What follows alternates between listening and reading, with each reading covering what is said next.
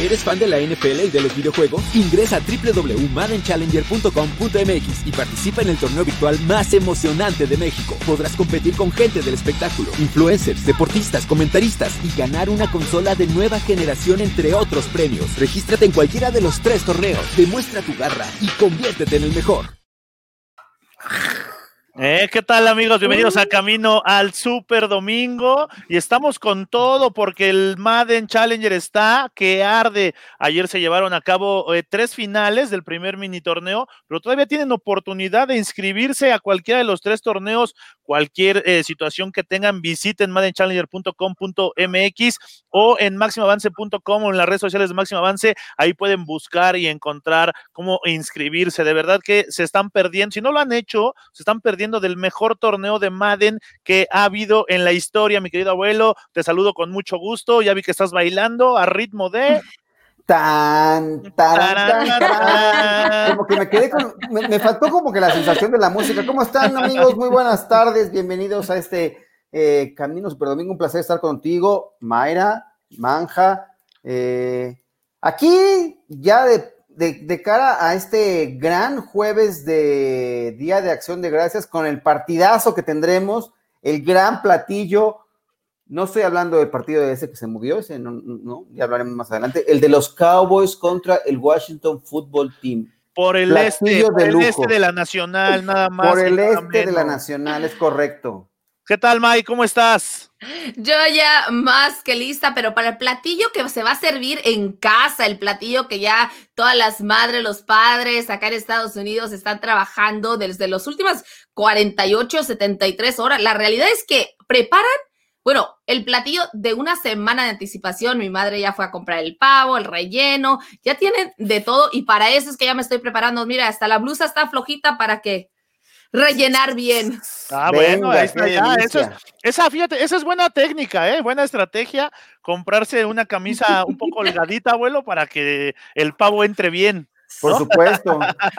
Todo fríamente calculado. Sí, totalmente. Tenemos el programa de lujo porque precisamente el tema del día de hoy es el, el, que se haya movido el juego entre los Ravens y los Steelers. Pero ¿quién mejor, May, abuelo y amigos, que tener a David Andrade, nuestro invitado el día de hoy? David Andrade, la voz en español oficial de los Baltimore Ravens. Está con nosotros en camino al Super Domingo. ¿Cómo estás, David? ¿Qué tal amigos? Mucho gusto. Un saludo aquí desde Baltimore, Maryland y veo que Mayra está listando para el pavo, así que ya me dio un poquito de hambre. Ya sabemos dónde ir entonces, si nos falta aquí en la casa. Sí, a David, David lo tuvimos, lo tuvimos eh, en la transmisión de la Octava Sports, en, precisamente en el juego entre Baltimore y, Tennessee, al medio tiempo, dándonos un reporte de lujo para que vean que Máximo Avance está expandiendo sus horizontes. Pero platícanos, David, eh, ¿cómo se dio toda esta noticia alrededor del equipo? De, Baltimore y que tuvo como consecuencia que el juego se haya pospuesto para el día domingo. Claro que sí. Primero que nada, el día lunes amanecimos eh, todos golpeados, ¿no? Con la derrota que nos pegó bastante, bastante fuerte. No esperábamos que sea de esa forma en, tiempo extra. Así que, aparte de que nos dolió estar el lunes como que recuperándonos, tratando de animarnos un poco, que fue difícil, toda la franquicia. No tienes idea, incluso cuando se las entrevistas a John Harbaugh, él nunca está de, buen, de, buenas, eh, de buenos ánimos porque todo el mundo estaba bajoneado por lo que pasó. Y después de eso nos enteramos de las bajas que tuvimos y como el partido ya venía el día jueves, nos enterábamos que el, jugador que más estaba rindiendo en la zona de corredores era eh, J.K. Dobbins y, nos, sorprendió porque decíamos, ¿qué, ¿qué, está pasando? ¿no? Cada cosa va, de, cuando, como dice, cuando llueve, eh, no escampa en este caso en, Baltimore y seguía y seguían las malas noticias. Mark Ingram, J.K. Dobbins estaban confirmados como que eh, dieron positivo para el día jueves y no iban a jugar. Y seguían las malas noticias, después se, se, confirmó lo de eh, Calais Campbell, también se confirmó lo de Baby Williams, Baby Brandon Williams. Básicamente estábamos la defensiva eh, casi sin nadie y en parte el mejor jugador que nos estaba rindiendo hasta el momento era J.K. Dobbins, el novato que a todos sorprendió y yo creo que tiene un buen futuro. Aparte de eso, pues se cambió de, el día para, para, el día domingo, como lo estaban comentando ustedes, pero la, el, tema principal, como tú mencionas, es el de los contagios. Ya se confirmó que alguien de parte de del staff de los Ravens que hace el acondicionamiento físico es el que violó los protocolos de, de salud en la franquicia y ahora hay más contagiados que el día de hoy. Si ustedes se recuerdan, Matt Scura y también Pat McCarry fueron los hombres que cambiaron la zona centro después de la ida de, de Marshall Yanda. Ahora ellos también están contagiados, como les mencionaba con Calais Campbell. Así que es, un golpe durísimo, nos ha golpeado de tan, tan, feo, tan fea forma después de la derrota que tuvimos el día domingo y ahora no se juega mañana, que obviamente todos queríamos jugar el día de mañana en prime time, el día de acción de gracias por Thursday Night Football. Ahora no va a pasar ni eso, así que es un golpe duro que está pasando en la franquicia. Sí, porque precisamente eh, vamos a ver el reporte COVID de lo que nos platicas, David, en, el, en la cuestión de, los Ravens el día de hoy, pues Mark Ingram, J.K. Dobbins, que son eh, el pilar del ataque terrestre de este equipo, y también se le, se le suma Tracy McSorley, Matt Scura, Patrick McCarry, Calais Campbell, como ya lo mencionaste, y Pernell Maffey. Entonces, eh, pues hay bajas importantes las que tendrían los Ravens para el día de mañana. Sí, bajas importantes que tendrán también para el domingo, porque varias personas dicen, ay, les están dando oportunidad para que tengan a sus jugadores el domingo y que no sé qué, y la realidad es que no, todos los nombres que acabamos de ver para las personas que nos escuchan en el podcast, tuvimos la lista de todos los jugadores, estos siete jugadores que no estarán para el domingo tampoco. La razón de que la NFL toma la decisión de modificar el partido para el domingo es precisamente porque el rastreo resulta de que este entrenador de, de condición física pues no utilizaba el tracking device, no utilizaba siempre el monitoreo que tienen todos los entrenadores y todos los jugadores y todos los empleados de la primera y segunda lista. Están saliendo estos reportes y dicen, a ver, espérate, o sea, si jugamos mañana, puede haber más casos positivos y además podrían estar infectando al equipo de los Steelers. Entonces, por esa razón es que decide la NFL hacer las modificaciones. Son muchísimas bajas, pero esas mismas bajas las tendrán este fin de semana. Sí, pero oye, abuelo, le viene bien, ¿no? También eh, más días para preparar el juego.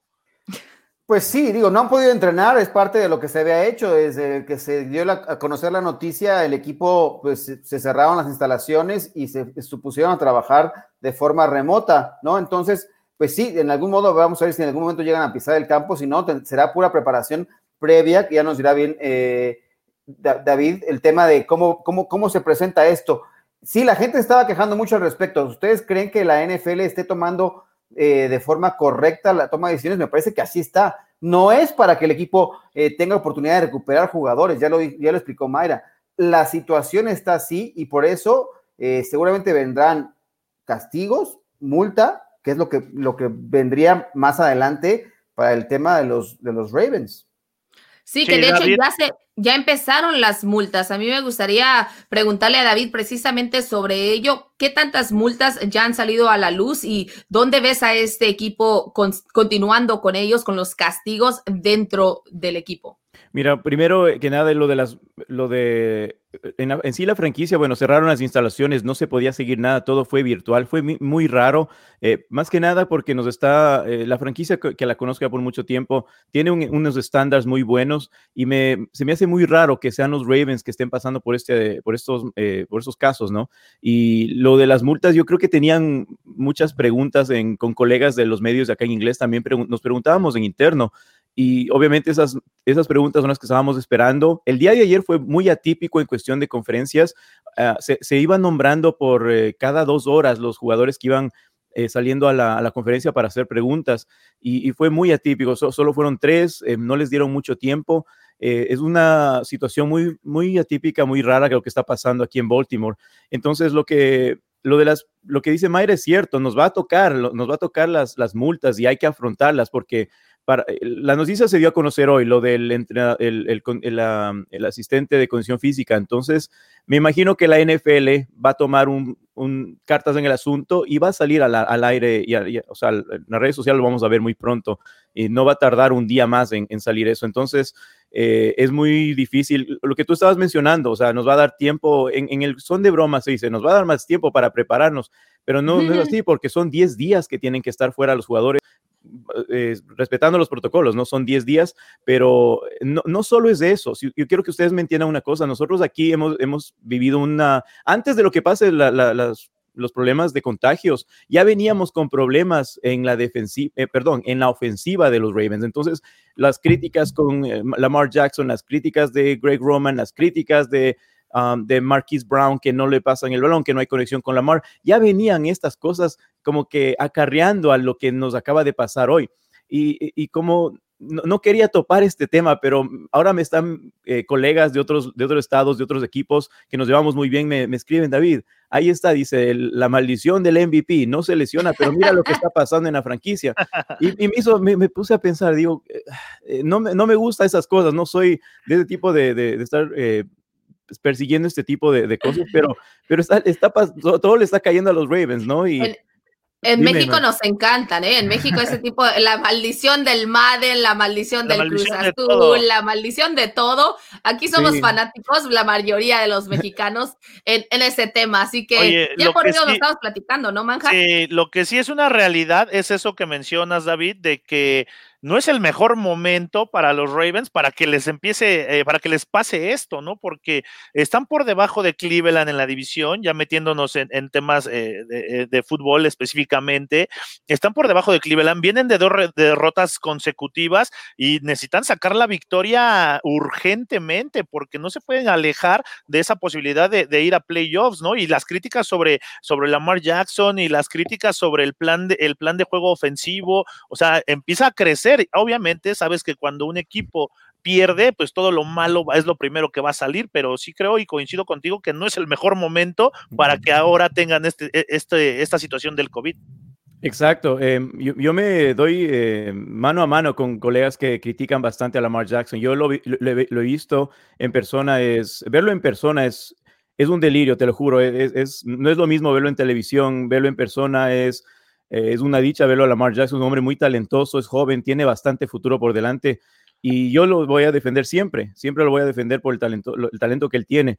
Pero como tú dices, el, mejor momento no, no lo estábamos pasando. Había muchas cosas que ahora vino Des Bryant. Des Bryant demostró lo que nos hacía falta tal vez en esta eh, línea de receptores y, demostró que para qué está hecho ese tipo de receptores. Ahora, lo que estoy seguro es que yo creo que van a, para el próximo año van a buscar un jugador de ese calibre. Exacto, ahí está. ahí está, la, famosa, 88.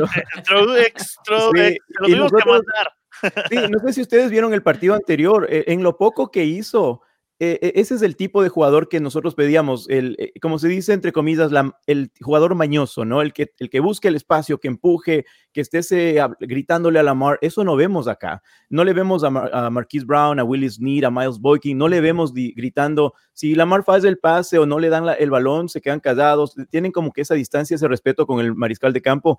Y yo creo que ese tipo de receptores es el que le va a gritar a Lamar, le va a pedir el balón, decirle, hey, estoy, acá, eh, o sea, comunicarse eh, no es que vamos a decir que se peleen en el campo de juego, pero e, ese tipo de, jugadores son los que sí van a resultar un tipo, una diferencia en el tipo de ataque, no como receptores. Y a mí me gusta el tipo que es así. Por eso es que a, veces decíamos, Antonio Brown no lo queremos en la franquicia, es un jugador que, que, lo odiamos, pero lo queremos en el equipo porque sabemos lo que es capaz de hacer en el campo de juego. Entonces, ya no tanto, ¿eh? No, ya, no tanto. ya, un poco la, el abuelo, ya el abuelo estaba platicando de eso, pero ya. Mejor porque a Jess Bryant sí, a él, a él sí lo queremos todavía, ¿no, A mí me parece, eh, David, que eh, las críticas han sido muchas para Lamar Jackson, pero también es, es una realidad que no tienen los playmakers como para tener receptores.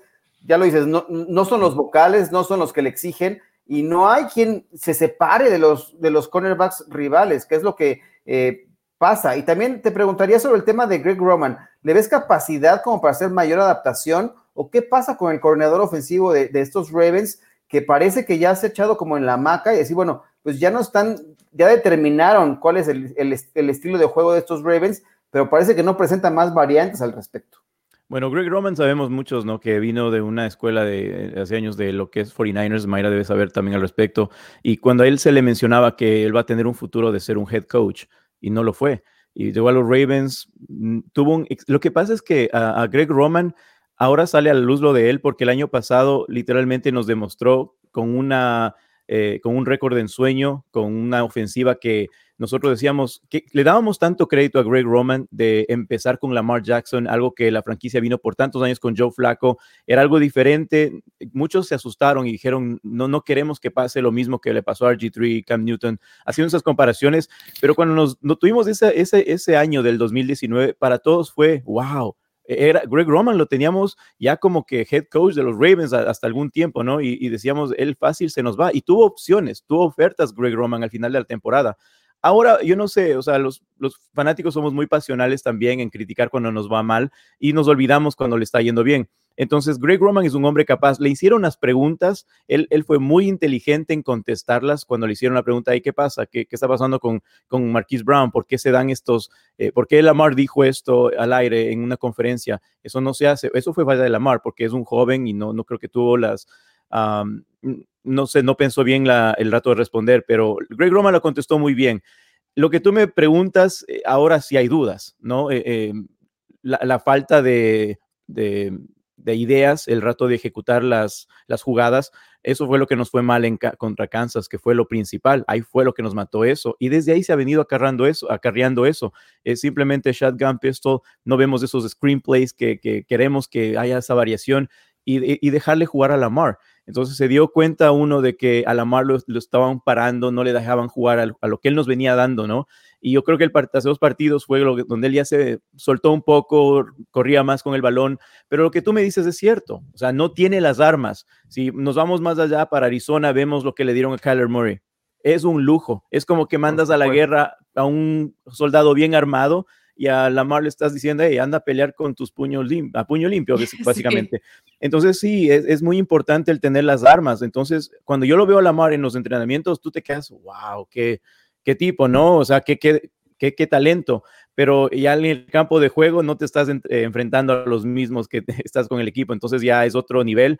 Y yo creo que las, las, las faltas de, de armas, como tú decías, es lo fundamental ahora con Lamar Jackson. Oye, David, y eran, eran el equipo, el equipo de los Ravens, que más motions tenían antes de, el, de en el pre-snap, ¿no? Antes de sacar la jugada, y creo que también eso lo han dejado de hacer, pues se han vuelto más, más predecibles. Exacto, eso es lo que, es lo que eh, el, comentario que hizo Lamar, eh, y, eso fue lo que le cayó con todo para Greg Roman, porque decían, bueno, nos están prediciendo mucho los otros equipos y por eso es que nos, paran las jugadas.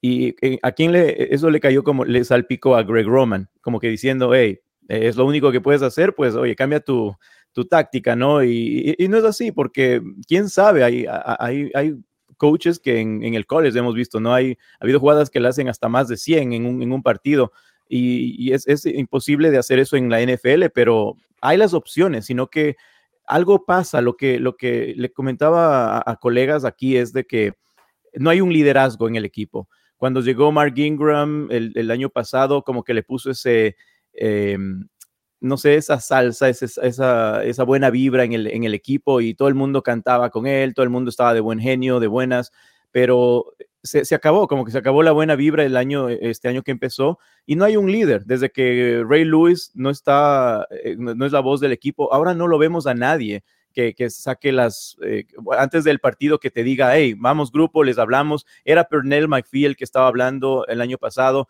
este año fue Calais Campbell y el partido anterior fue por primera vez desde que empezó Lamar Jackson como el mariscal de campo, él agarró el grupo y yo dije, bueno, es una buena señal, por fin se va a poner el equipo al hombro, pero creo que jugó al principio bien y después todo nos cayó, ya, ya literalmente nos fue mal al final y la, la, literalmente las, los titanes nos tienen ya, va, ya vacunados bien. dos veces, imagínate. Oye, David, precisamente hablando de eso, ya es la segunda derrota consecutiva. Es urgente, ya es urgente, no lo puedo decir la cantidad de veces, la importancia de que los Ravens ganen este domingo después del incidente que está sucediendo esta semana, enfrentarse además a un equipo invicto, un equipo que ya sabemos que tiene una defensiva tremenda, una ofensiva que se ha visto más versátil que nunca, que Big Ben parece haber sido, parece haber renovado su, su año, su, su vida, su trayectoria de este año. O sea, ¿qué podemos esperar de los Ravens? podrían sacar ese triunfo. Sería, yo creo, la primera vez, lo decía Big Ben, que los Ravens perdieran tres partidos consecutivos. ¿Qué, qué es lo que nos espera ahora para este fin de semana? Este domingo nos jugamos la temporada, así de simple. Nos jugamos la temporada y eh, lo que yo me estaba recordando, conversando con gente acá de los medios, es de, comparando el año pasado, a mí, obviamente nosotros tenemos una rivalidad eterna con los Steelers, pero yo le daba mucho crédito a Mike Tomlin. Es un técnico que hizo mucho con poco. Literalmente, no tenía quarterback. Muchas fichas le, faltaron a, Mike Tomlin y con su ficha principal, que era eh, Big, ben. Y así estuvo cerca de, de llegar a grandes instancias sin equipo. Y yo le daba crédito, respetando esa distancia de que nos llega la rivalidad nosotros como Ravens, yo le daba crédito a Mike Tomlin. Este es el momento donde John Harbaugh debería de sacar esa, como le decimos, la jerarquía, ¿no? De, llevar a un equipo en esas instancias así y nos, nos, jugamos la temporada, así de simple. Si no ganamos este, este domingo, no, yo no quiero que haya excusas de que oh, nos faltaron estos jugadores, nos faltó eh, eh, el backfield, nos faltó Calais Campbell, que fue una, e, él nos llegó como anillo al dedo cuando se nos fue Marshall Yanda. Calais Campbell ha sido un jugador bien determinante en la defensiva y yo creo que ese, e, e, eso no quiero ponerle como excusas del partido anterior, eh, DJ Fluker fue un, un punto a favor, eh, bueno, salió de la nada básicamente a, apoyarnos. Ahora hay un jugador que se llama, bueno, es Ferguson, es uno de los, de los linebackers que va a tener que ponerse también eh, el equipo al hombro y, sacar adelante, porque Pernell McPhee, cuando yo vi esa noticia el día de hoy, yo, no sabía qué está pasando. O sea, Pernell McPhee era uno de los puntos altos y ahora se nos va en esa zona de pass rusher y Ah, ya, ya, ya no, no sabíamos. Estamos ya nos jugamos todo. Cada, vez que veo, el panorama, sí. Cada vez que veo una notificación de los Ravens ya me asusta, porque desde el lunes era notificación tras notificación y veíamos qué está pasando. Entonces ahora veo una notificación de los Ravens ya me está asustando. Pero como te, tú decías, Mayra, sí, sí, este, este domingo nos jugamos la temporada, así de simple. Pues para todos nuestros amigos de Camino al Super Domingo, está con nosotros David Andrade, la voz en español oficial de los Baltimore Ravens. David, pues nos da mucho gusto que estés aquí platicando con lo que sucedió, eh, más en un día tan especial eh, eh, con los Ravens de cara a lo que va a ser el día de juego mañana, que ya no va a ser mañana, ya se pospuso para el día domingo. Y precisamente vamos con la encuesta del día porque tiene que ver con este tema. La encuesta del día. Camino al Super Y vamos con la encuesta del día. Ya se fue David Andrade, quien le, agradecemos y le deseamos mucho éxito. Y la pregunta del día dice, mi querido abuelo, el cambio de día para el juego entre Baltimore y Pittsburgh generó quejas de los jugadores de Here We Go. ¿Crees que la NFL ha sido pareja con sus decisiones y en el manejo del calendario? ¿Cuáles son las opciones? Dice así, A, no, perjudica a Pittsburgh. B, la NFL usa criterios desiguales. C. Sin llorar esos estilos, por el amor de Dios, a jugar, pase lo que pase. Y la opción D es sí, la NFL toma la mejor decisión, pasar el partido al con la domingo yo me voy con la C. Sin llorar. Sin llorar. Ya, van a empezar a poner pretextos. Ah, ya los conozco. No, fíjate, hay, hay, comentarios hacia el por mayor de los Steelers. Ahí están los, los jugadores salieron como, ay, sí, nos han tratado a nosotros muy mal, ¿no? Y, sí, es curioso, la verdad es que es curioso porque tienes como la, o sea, toda la afición de la NFL dividida. Por lo, por lo que acabas de decir, Manja, varios, varios dicen eh, ya dejen de llorar, que a este, a este, a aquel. De hecho, la afición de los 49ers salió, pero enojadísima. Hay varios comentarios en mi Twitter que la verdad me quedé, wow, tranquilos muchachos, jugaron, ni modo, así suceden las cosas. Pero tenemos que recordar lo que platicábamos al inicio de hoy, camino al Super Domingo, el tema de que se hace esta situación más grande y puede ser aún peor para el equipo de los Steelers. Tenemos que tener eso en mente. La realidad es que están modificando porque el, los contagios, el rastreo no es oficial. Hay un rastreo que te queda corto después de que sale a la luz, que este entrenador de acondicionamiento físico, pues no tenía su rastreo con él las 24 horas, 7 días a la semana, o por lo menos mientras está dentro de las instalaciones, tampoco lo tenía. Así que antes de responder, recuerden que también lo hace la NFL por los Steelers. Así es, saludamos a toda la gente, a Indira Guzmán, que está conectada, Gabriel Cádiz, por supuesto, nos dice Indira Guzmán, mira, este, ¿cómo nos quiere Indira Guzmán, abuelo? Dice, señor Alonso y Manjarres, que gane Dallas. Muy bien, Indira. Indira, muy bien, Indira, muy bien. Oye, ¿y los Raiders, Indira? No, pero también, también, tiene, también, Indira tiene un comentario para ti, Ma, y ah, dice, Señorita Mayra, disfrute mucho su conmemoración de acción de gracias y a su familia, además de su trabajo, ¿ya ves? Muchas ah. gracias, señorita India. Yo pensé que se me había olvidado de mí. Se Gabriel Cádiz, dice la opción C la puso Manja. No, eh, yo voy, yo voto por la opción C, pero yo no la puse, la puso la, el abuelo, la puso, yo qué. Miren, vean, vean el comentario de Martín, Martín Vázquez. Sin Yolanda, Mari Carmen, sin Yolanda, hombre, ya. Dice Martín Vázquez. Mejor enfóquense en lo bueno. Dice, soy feliz, trabajo en la tarde y gracias a esto lo podré ver el domingo por la tarde. ¿Ves? Ah, pero, mañana era, era juego estelar. No, ¿sabes qué? Iban a ser opacados por los cabos, ah, por, claro.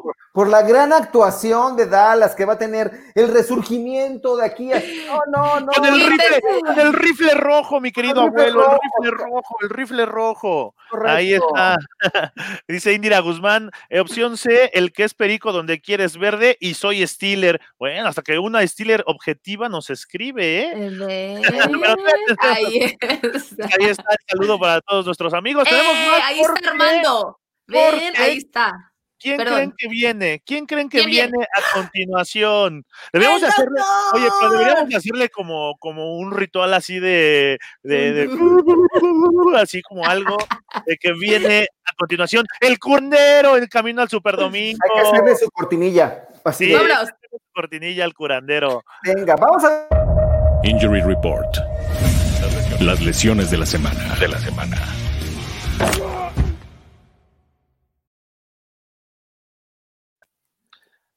Nuestro eh, querido Doc, el curandero en camino al Superdomingo. ¿Cómo estás? Quita esa toalla, Doc, por favor. Tanto que se le quiere, Doc, tanto que se le quiere.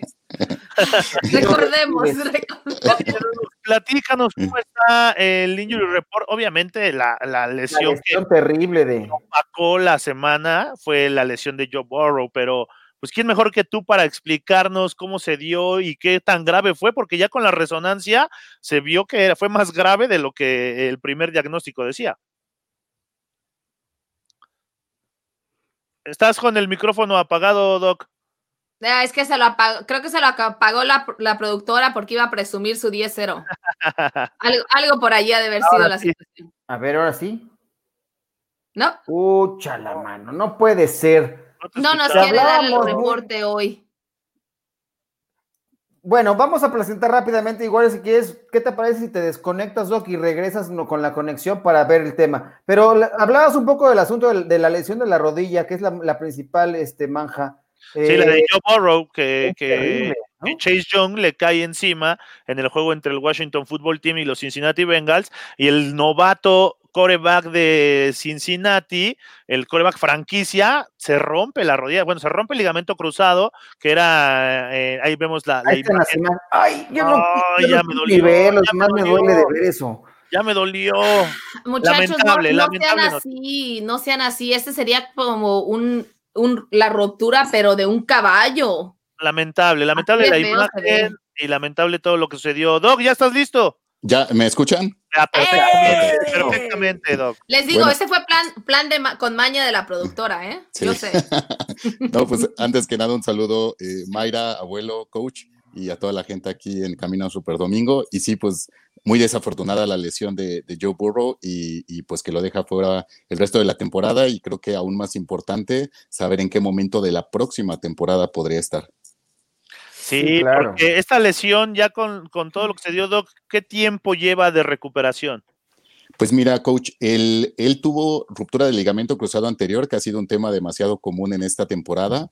Aparte tuvo ruptura del ligamento colateral interno, que es el ligamento que como vemos ahí va del fémur a la tibia en la parte interna de la rodilla y evita que nuestra rodilla se vaya hacia adentro. La imagen que fue horrible de la lesión, se observa claramente cómo se rompe ese ligamento, la rodilla se bota hacia adentro y después se rompe, ahí está la imagen, el, ligamento eh, cruzado anterior, inclusive la rótula se mueve un poco de, su lugar.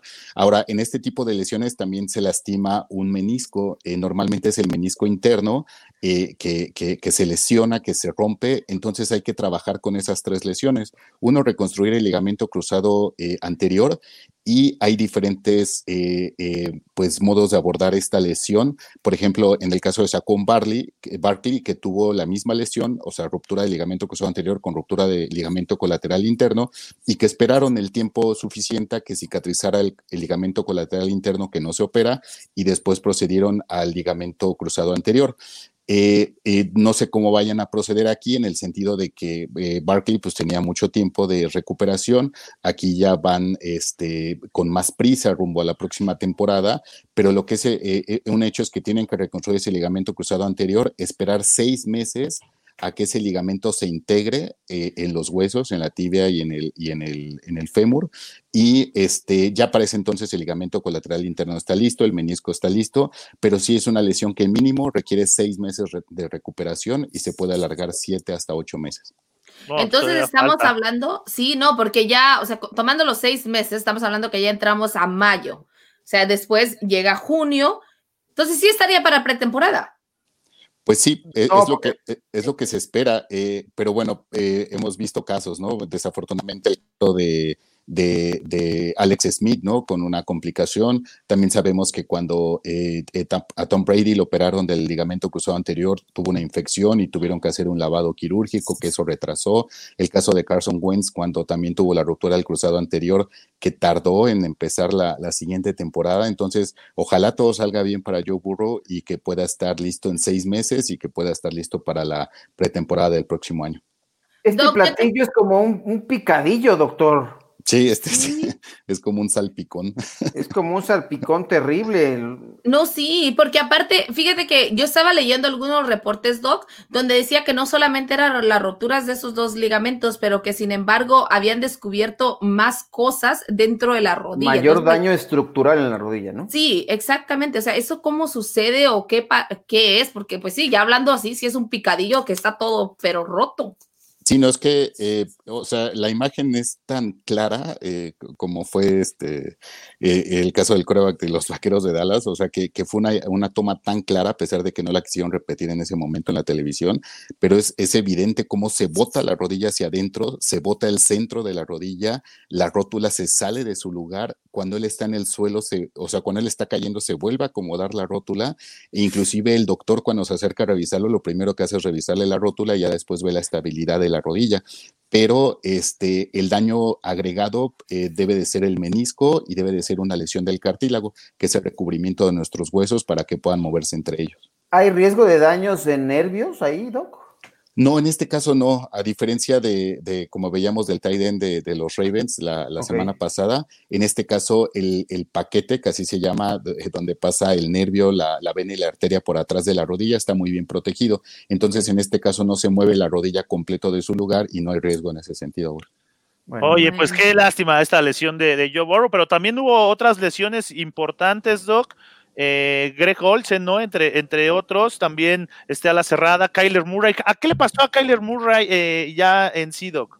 Eh, Kyler Murray tuvo una caída sobre, sobre el hombro, sobre el brazo de lanzar y tuvo algo que se llama lesión acromioclavicular que es eh, la clavícula, que es el, hueso que palpamos en la parte eh, superior de nuestro hombro, se une con el acromion, que es un huesito que viene del, de la parte de atrás del hombro, que es la escápula, paleta, homóplato, como gusten llamarle, es, es decir, la puntita del hombro. Eso es lo que se lesionó. Eh, hay, hay, jugadores que se luxa por completo esta estructura y se sale la clavícula de su lugar, pero en este caso solamente fue una inflamación que le permitió seguir el partido, que le permitió jugar la semana pasada y, y no reportan que vaya tener este motivo para, para no jugar. O sea, ¿no estará fuera contra los 49ers? No, no, no, va a estar ahí. ya está dando esperanzas para el equipo de San Francisco. Oye, y también Teddy Bridgewater, también lesionado, el otro, otro coreback eh, de las Panteras de Carolina. Sí, él, tiene lesión del ligamento colateral interno, el que se rompió Borrow, este, pero él solamente está lesionado, como decíamos, el, queso Oaxaca que solamente se rompe en algunas hebras, pero no, no, lo no le permitieron participar el, el, partido pasado y eh, que está como en el caso de Christian McCaffrey, día a día, semana a semana, y entonces veremos si, si para este partido le permiten jugar. Sí, de hecho decían en la mañana el entrenador que podrían contar con Bridgewater para el fin de semana, pero que Christian McCaffrey si no contaran con él. Para todos esos que les gusta la fantasía, abuelo, diles que no cuenten, no cuenten con el corredor, ¿eh? Que el corredor, el, Christian McCaffrey. A mí que me importa más es Kyler Murray. ¿Qué le aplicaban? Calor o frío durante el partido y va a estar listo, ¿verdad? Porque mi equipo lo necesita, Doc. No, sí, él va a estar listo. Vimos que a pesar del dolor no se limitó para jugar ese partido y en ningún momento reportaron que esto pudiera sacarlo de, actividad. Muy bien. Ah. Bueno, pues ahí está el reporte del Doc Curandero. Eh, con, lo, con lo puntual de las lesiones que se dieron este fin de semana, la más lamentable, la de, la de Joe Burrow, que esperemos se recupere. La ventaja es que es joven, ¿no? Sí, la ventaja eh, es la edad que tiene, eh, la capacidad de recuperación, también su posición, que, es diferente a un running back, a un receptor, eh, algún tipo de defensivo, y que le permite inclusive utilizar una rodillera posterior para, para estarse protegiendo. Sí, si pasara, Oye, May, si le pasara al abuelo y a mí, no, ya. No, hombre, ya. No, olvídenlo. La silla de ruedas, écheme la silla de ruedas. Ya. Adiós, adiós. Pero afortunadamente también le va a dar tiempo a ese equipo de los Bengals a traer una línea ofensiva que lo pueda proteger para que esto no vuelva a suceder.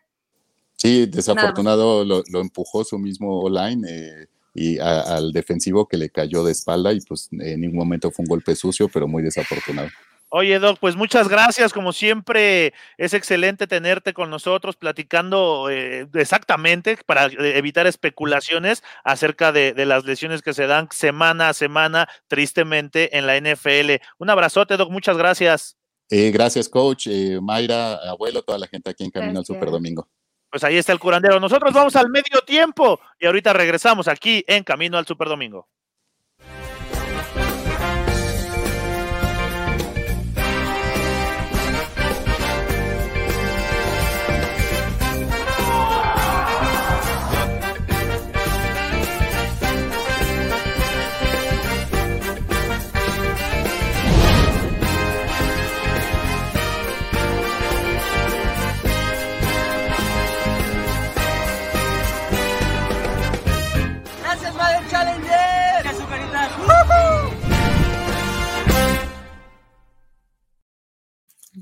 Ahí está, eso sí me emociona, mi querido abuelo, ¿eh? Eso sí me. Extraña, extraña. Ese me hace querer ir a boxear, no sé por qué, así como. Exactamente. Oye, ya regresamos, saludamos a, la gente que está conectada siguiendo Camino al Super Domingo, Armando Bravo, Gabriel Ojais nos dice, ahora tendré que tomar cervecita y un sacapita mañana y el domingo, ni modo, como dicen. Ay, cuánto sacrificio el tuyo. ¿Qué sacapita? Es un, ron, es un roncito. Un ron, un ron sabrosito. Ya luego nos invitará. Ya luego nos invitará Gabriel Cádiz, y te voy a avisar que nos, nos, invite por un Zacapa y vamos a echarnos un, roncito. Es mucho eh, mejor el Zacapa que el Tonayan, por ejemplo. Sí, no. que nuestro sí, amigo un ron y un no sé qué. Dice India Guzmán, con razón el médico me agrada tanto. A eso lo dice por lo de los Steelers. Ah. Virula Flores dice, vengo llegando, ¿qué está pasando? Bueno, pues cambiaron el juego de Ravens Steelers de mañana para el domingo por la situación del COVID. En fin, saludamos a toda, toda la gente que se está conectando. Ramón Ceja nos dice, ¿quién gana entre Steelers Ravens? La victoria siempre será cuestionada. Arturo dice, el curandero lo sabe, lo sabe. Bueno, podría ser, ¿eh? Y el, curandero lo, sabe. Lo, sabe. Ah, bueno, eh, me, gusta, me gusta. Oye, pero también tenemos, tenemos a otro invitado. Está Jorge Camacho con nuestro corresponsal en Tijuana y con todo lo que sucede alrededor de los Chargers. ¿Cómo estás, Jorge? ¿Qué tal? Saludos a todos, ¿cómo están? Excelentemente bien. Pero antes de ir con Jorge, ¿sabes qué pasó un día como hoy, abuelo? ¿Qué pasó un día como hoy? Yo no sé. A ver, díganos. Vamos a ver, vamos a ver qué pasó un día como hoy. Cuenta, cuenta. Un día como hoy, 25 de noviembre, pero del año de 2007, el quarterback Kurt Warner tuvo su mejor registro de yardas en un partido de la NFL. ¿Saben cuántas yardas tuvo? 484. Cualquier día las lanzo yo aquí en el, fin de semana en el toquito, ¿no? pero eh, fue una causa perdedora. Los Cardinals perdieron 37-31 contra San Francisco 49ers. Era la semana 12 eh. de la NFL en el 2007. Es la mayor cantidad de yardas de esa temporada en el 2007 y Kurt Warner tuvo cuatro partidos para 400 yardas o más en su carrera en la NFL. Un recuerdo este de un día como hoy de el 2017. Ahí está. No, 2007. Ay, dije 2017. le, diste, le, diste, le diste más juventud a Core Warner. No, 2007. Es que estaba yo, estaba yo pensando en tuitearlo y todo, pero ya está. La información. Ahí está. Oye, mi querido Jorge, eh, cambios en el staff de entrenadores de los Chargers. ¿Qué pasó ahí? Pues recordarán lo que ocurrió desde el juego contra los Raiders, cómo se le había caído el balón a un receptor en los equipos especiales y le dieron el balón al equipo de Las Vegas. Luego, dos juegos consecutivos. En la primera serie que Chargers hace la patada de despeje y lo bloquean. Es decir, con eso generaron touchdowns lo que fue para Miami, lo que fue ahora para los Jets. Se hace este cambio radical que a la perspectiva de Anthony Lynn dijo que era el primer cambio que se puede hacer de, los coaches y creo que era un momento importante para hacerlo por esta situación que había ocurrido en las últimas tres semanas. Ponen a, Burns, que ha sido linebacker, que ha logrado dos anillos de Super Bowl con los Broncos de Denver, y eso le da como que más confianza para tenerlo entonces en los equipos especiales. En el caso de George Stewart, va, va a ser como degradado o algo algo así le querían poner de término, pero más bien se traslada a ser analista ofensivo del equipo de los Chargers. Así que esos son los ajustes que se hacen y con mayor sentido por lo que ocurrió en los últimos compromisos. Oye, ¿cómo llegan estos ajustes? ¿Cómo caen? ¿Cómo se reciben dentro del equipo o en el entorno de los Chargers?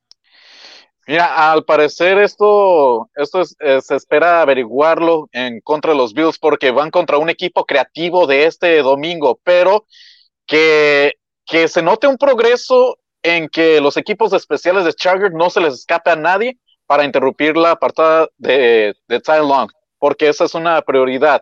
Ya van dos semanas seguidas en que ha tenido ese problema y con eso le, le abrieron las puertas a sus rivales para llegar a sus seis puntos en, la pizarra. Entonces, fue como que por un lado también clave para Miami y tampoco no fue tan desfavorecedor contra los Jets, pero también les fue mal contra los Raiders en esa ocasión en que se le cae el balón y con eso lo gana el equipo de los malosos. Ya van tres veces en contra para equipos especiales y se nota, por supuesto, ese cambio radical para un coordinador. Está bien empezar por ese cambio de coaches para asegurar a los Chargers de estas cosas, evitar eh, que se les vaya el balón, que dejen buena posición a, sus rivales, pero también que puedan ser como más creativos para ir por el receptor o por aquel equipo rival que reciba el ovoide. Aquí yo creo que se va a ejercer la creatividad para evitar como más ganancias de yardas. Oye, pero no todas son malas noticias ahí con los Chargers, ¿no? Por ahí también hay una buena noticia de alguien que regresó a entrenar y creo que lo tengo en uno de mis equipos de fantasy fútbol. ¿Qué, me dices, Jorge?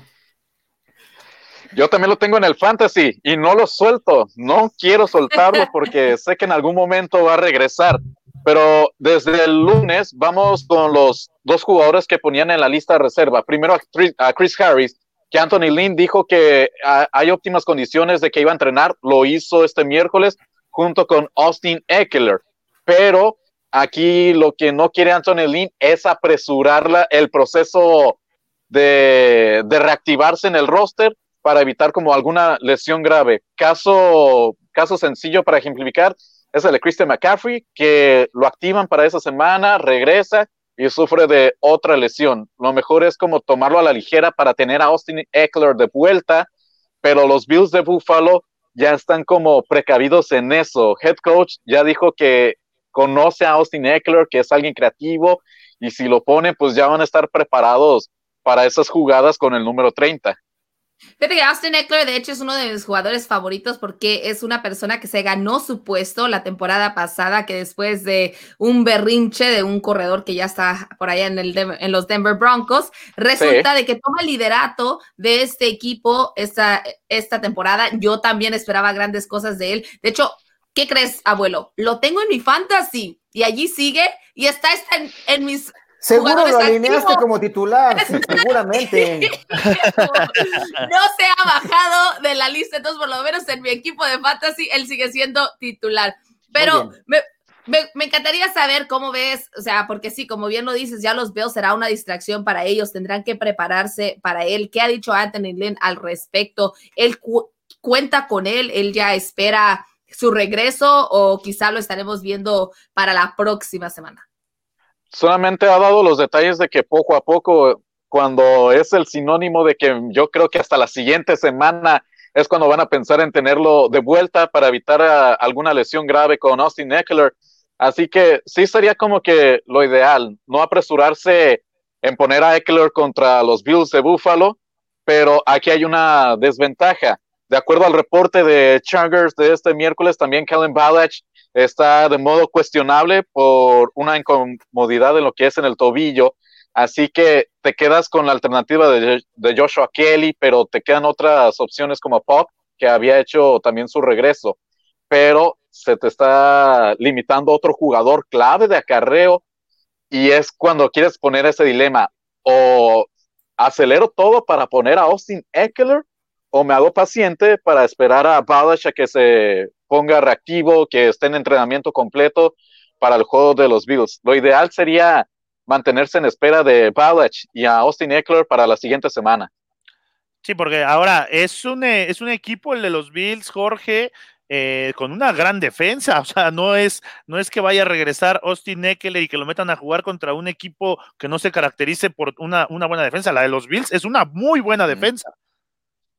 Sí, indudablemente. A mí lo que me ha gustado de los Bills, su creatividad, por supuesto, en las jugadas ofensivas. No sabes en qué momento o qué estrategia van a sacar cuando están en la zona roja o cuando están en el primero y gol. Es decir, ese va a ser el mero reto también de la defensa de los Chargers, que también hay una situación con ellos. Ukina, Melvin Ingram, Casey Hayward no han tenido los entrenamientos y son también piezas fundamentales en la defensa. Así que por el tema de lista de jugadores, Chargers tiene la desventaja. Pero de que hayan salido de una mala racha, que vengan de ganarle, aunque sea contra los Jets, ahí hay una ventaja de ellos, tratar de levantarse para volver a la senda del triunfo. Sí, pues ahí está el reporte desde Los Ángeles con eh, Jorge Camacho, que es nuestro corresponsal en toda esa zona, aunque él es Charger, ¿verdad? Él es Charger de corazón y no lo puede negar nuestro querido Jorge. Y fíjate que precisamente por lo que dices, Manja, a mí me encantaría preguntarte, Jorge, como aficionado, ¿qué sentiste a ver esos videos de Derwin James ya en redes sociales, entrenando, preparándose para que este safety en un futuro sea cercano? Regrese al emparrillado. Mira, me gusta cómo está trabajando John Lott, no solo con Derwin James, sino cómo ha tratado también con Melvin Ingram y otros jugadores, pero al ver a, Derwin James, es cuando la, el GIF de Vince McMahon en que reacciona como todo entusiasmado. Por eso, es, es, genial ver ese progreso de Derwin James. Se nota que no están presionándolo, pero me gustó ese video que sale en estar moviendo la cadera, cómo se está trabajando para el safety o bueno, para el defensivo con, John Lott, pero soy, soy alguien que también es algo realista, que no quiero tenerlo todavía a Derwin James en esta temporada que no está para playoffs y lo mejor es asegurarlo para el siguiente año, sino porque sería ya van dos temporadas que pierde tiempo significativo. Recordemos que el año pasado solamente llegó a los últimos cinco juegos por una lesión que había tenido de campamento. Es decir, me alegra ver a Derwin James en esos videos, pero quiero tomarlo a la ligera. O sea, no te, quieres emocionar, Jorge. No, eh, sí, sí, ya, sí, de por sí, este año, para mí como aficionado, yo lo veo como para experimentar al coreback.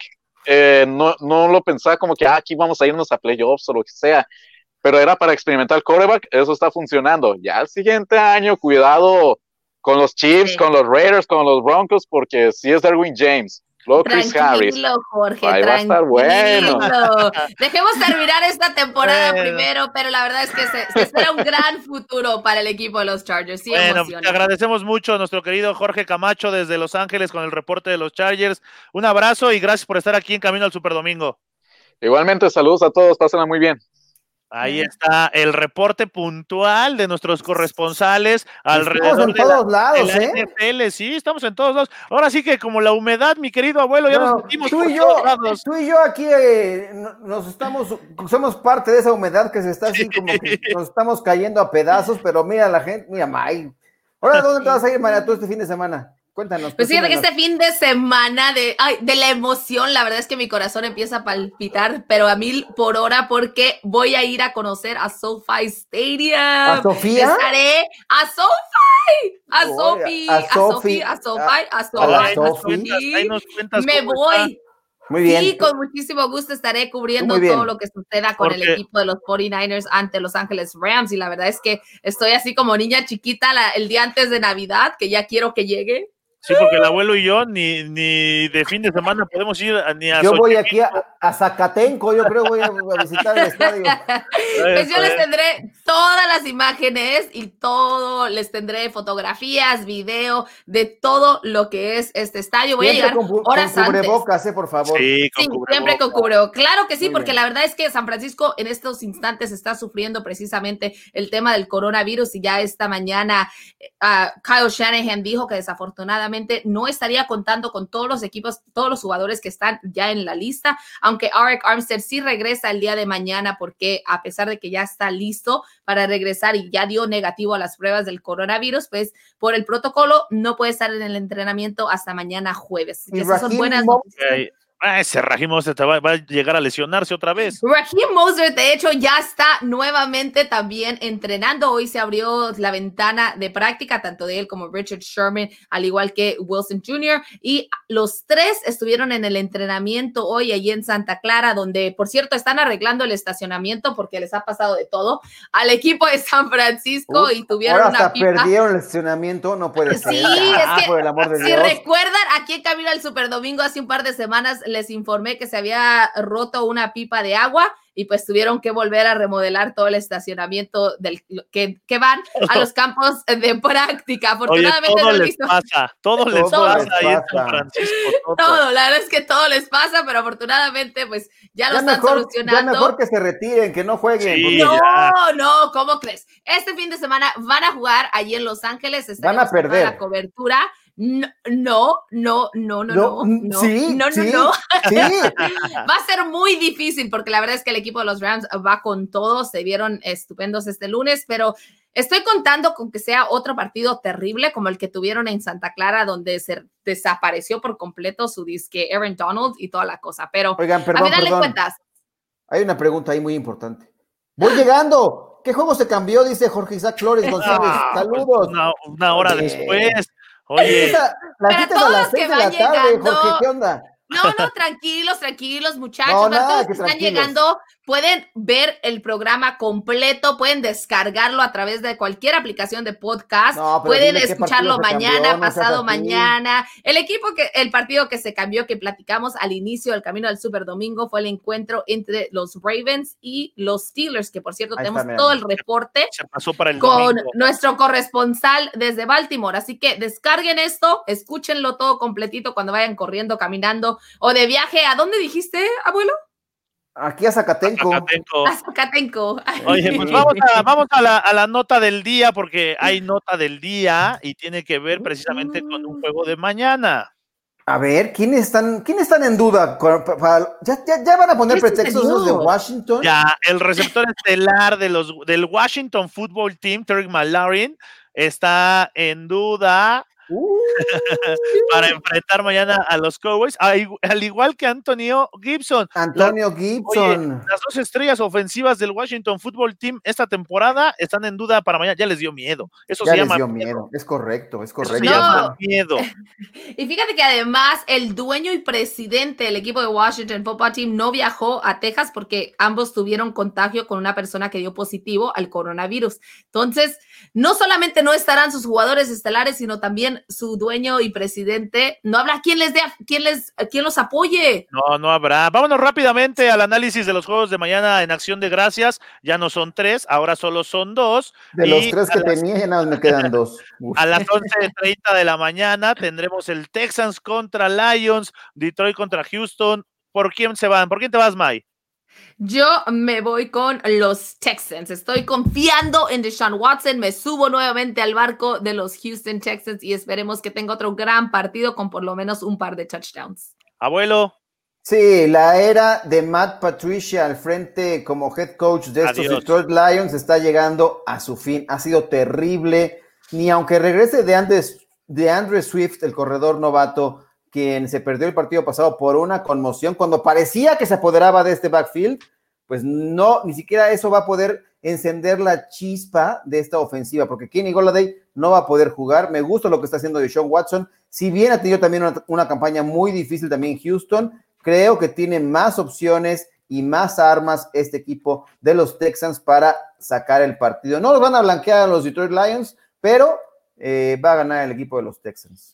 Sí, yo también me voy con el equipo de, los Texans. Creo que eh, vienen con la inercia de conseguir un gran triunfo entre New England y una gran actuación de Deshaun Watson. Entonces, tienen que aprovechar eso y dejar de ser ese equipo de decepción que son hasta este momento, una de las decepciones de esta temporada 2020. Y a las 3:30 de la tarde, para que estén en plena comida, tienen en lo que juega Detroit y Houston, tienen para preparar ya el pavo, poner la mesa, eh, preparar las bebidas, sentarse y a las 3.30 de la tarde prender el televisor, prender el, su dispositivo y ver nada más y nada menos que al equipo de América, los Dallas más, ¿sabes qué, ¿sabes qué les recomendamos hacer? Hagan un pequeño pausa, vean, vamos a tener un pequeño recap del primer partido. Mayra nos va a presumir los platillos que tendrá mañana en su comida y después se ven a ver el partido, como bien dices, Manja, de estos Cowboys con el gran rifle rojo y vamos a darle una lección a Washington Football Team. Así es. Ay, oye, qué confiados están. La verdad es que a mí lo que, vas, lo que A me. ver, ¿tú con quién vas? a mí, fíjate que, un- espérame, una, una cosa a la vez. No voy con los Cowboys, así Ya, es. ya lo sabíamos. Ah, No se Muy crea, La verdad mal. es que ante Washington creo que sí pueden ganarlo. Confío en ustedes, confío en su rifle, rifle rojo, pero tengo un par de preguntas para Manja. El primero, Manja, ¿en qué parte, o sea, cómo, cómo es que haces una cena de acción de gracias en tres horas? No, no, no, no, no, que la, no, no la vas a hacer, ya la vas a, a poner ya en la mesa para que veas el Ah, juego. Vas a emplatar, vas a presentar Ok. todo Sí, vas a presentarla. Dije, dije, Manja, si una hora es lo que tardas comprando los ingredientes Sí, no, no, no. para la cena de acción de gracias. Eso ya, eso ya desde hoy, desde ayer. Sí, no, eso ya me había, ya me había sorprendido. Dije, ¿qué? ¿Dónde, ¿Dónde hago? Y por otra parte, sí, con muchísimo gusto los invito a que nos acompañen entre estos partidos para platicar de lo que se llevó a cabo en el primer encuentro y lo que nos espera para este segundo partido, donde creo que los Cowboys sí van a ganar. Allí les estaremos presentando algunas de las tradiciones de los platillos que tienen preparados por allí mis tías, porque de hecho estaré con mis tías y mi abuelo mañana pasando el día de ¿Conmigo? acción de gracias. No, tú no, abuelo, el otro Ah. abuelo, el otro Ah. abuelo que tengo. Este abuelo está abuelo. invitado, este Ah, abuelo está invitado, también este otro. estaba ah, ahí no, ese no es emocionando. abuelo. Ambos están más que invitados, utilicen su cubreboca y acá en California solamente podemos tener 10 personas. Así que, pues, ahí Yo, estaremos. yo me acomodo afuera, ya te dije. Oye, dice Matías Alejandro Luna. afuera. ¿Miedo? ¿Miedo? ¿A qué exactamente le tendrían miedo? ¿Al vuelo? ¿Al frío? ¿A qué? Por el amor de Dios, los vaqueros no asustan a nadie, por favor. Oye, Matías, cuidado, ¿eh? No, después dice, después se ríe, dice, jajaja, el equipo de América. No, no quiero, no quiero preguntarle a quién le va Matías, pero puedo adivinarlo por ese tipo de comentarios. Mira, puedo adivinarlo. Ya les dije, muchacho, eso del equipo de América, ya, ya háganlo a un lado. El único equipo que tuvo la bandera de Estados Unidos en su gorra fueron los Raiders. Ah, pero hay que- nadie se acuerda de eso. Oh, Oye, yo se Yo los sigo ¿Alguien le va a recordando. los vaqueros todavía? Por favor, que aquí estamos. No nos hemos ido Sí. a ningún lado. Bueno, Estos pues dos. ahí están, ahí están los juegos que vamos a tener para el día de mañana. Vamos a ver cómo quedó la pregunta del día. Y la pregunta del día era nada más y nada menos que después del cambio de día entre Baltimore y Pittsburgh, generó muchas dudas y quejas entre los jugadores. Ya no vimos los mensajes de los, de los Steelers, y se cree que la NFL ha sido pareja con sus decisiones y en el manejo del calendario. Y ahí estaban las opciones. Opción A, no, perjudica a Pittsburgh. Opción B, usa criterios desiguales. Opción C, sin llorar, esos Steelers. Opción D, sí, toma la mejor decisión. ¿Cómo quedó la pregunta, abuelo? Dice, usa criterios desiguales, va a la cabeza con el 33%, seguido muy de cerca por el 30% que dice sin llorar, sin llorar esos Steelers, pónganse a jugar, por el amor de Dios, juegue, juegue. Aparte, aparte de todo, chillones.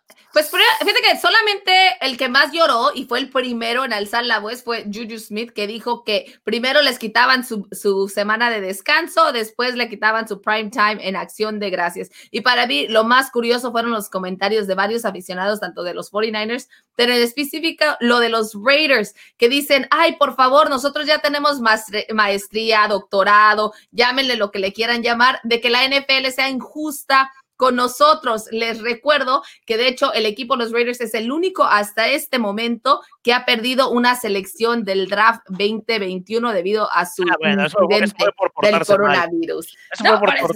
pero, los bueno, les cambian todo y le hacen los ajustes. Eso Entonces. Pero bueno, pues llegamos al final del Camino al Superdomingo. Agradecemos a toda la gente que se conectó y siguió el programa a través de YouTube, a través de Facebook, que nos escribió. Muchas gracias. Abuelo, nos vamos. Vámonos, porque hay mucho que hacer todavía. Va a ser una gran jornada de jueves de Día de Acción de Gracias. Ya les decíamos, nos dejaron el platillo de lujo con el duelo entre Washington, el Washington, what the fuck, Washington Football Team, perdón, discúlpenme por mi vocabulario contra Cowboys. Van a ganar los Cowboys, se los puedo garantizar. Así es, May, nos vamos.